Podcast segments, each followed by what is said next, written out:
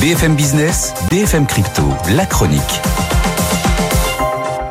Clémence Tanguy, on vous retrouve hein, depuis euh, Euronext et euh, le grand retour des cryptos hein, dont on parle dans cette matinale depuis euh, plusieurs jours. Eh bien, il se confirme, les marchés sont en hausse. Alors, on va pas bouder notre plaisir et on va faire une petite liste. On va énumérer les actifs qui enregistrent une belle progression.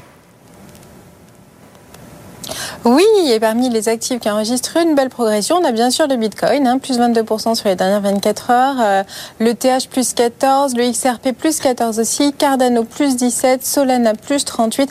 Notez quand même que le Bitcoin en une semaine progresse de plus de 23%. Hein. Le Bitcoin créé en 2007 a même connu un doublement de sa valeur depuis ses plus bas de fin 2022 où son cours s'est effondré de 70% par rapport à son plus haut de novembre 2021.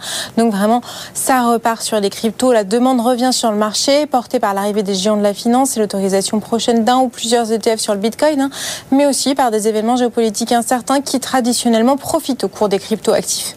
Bon alors ce marché aussi, il profite euh, certes au Bitcoin, mais il profite aussi à des coins un peu plus farfelus.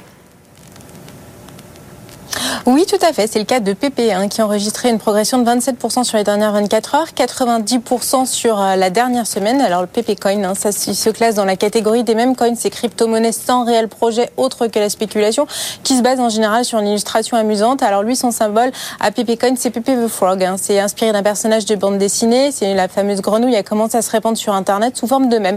Au point que l'animal est vite euh, devenu le symbole des fans de jeux vidéo avant d'être utilisé dans la communauté crypto où elle représente liberté, créativité, résistance à l'ordre établi et elle jouit d'une communauté soudée.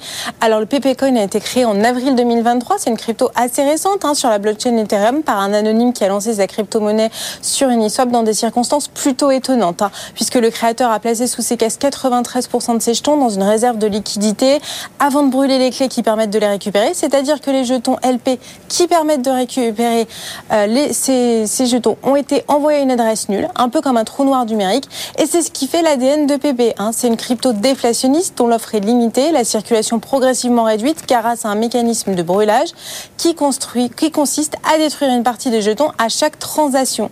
C'est donc sur ce système que se fonde la valeur de PP qui ne repose en fait sur rien, mais ça fonctionne. Hein. Dernier exemple en date, le 24 octobre, il y a deux jours, l'équipe derrière le même coin PP a brûlé 5,5 millions de dollars de jetons, ce qui représente quand même à peu près 1,6% de l'approvisionnement total de PP, d'où la hausse marquée du cours du même coin. Hein. Ce retour sur le devant de la scène des mêmes coins risqués sans véritable projet peut tout de même être vu comme le signe d'une embellie durable sur le marché des cryptos.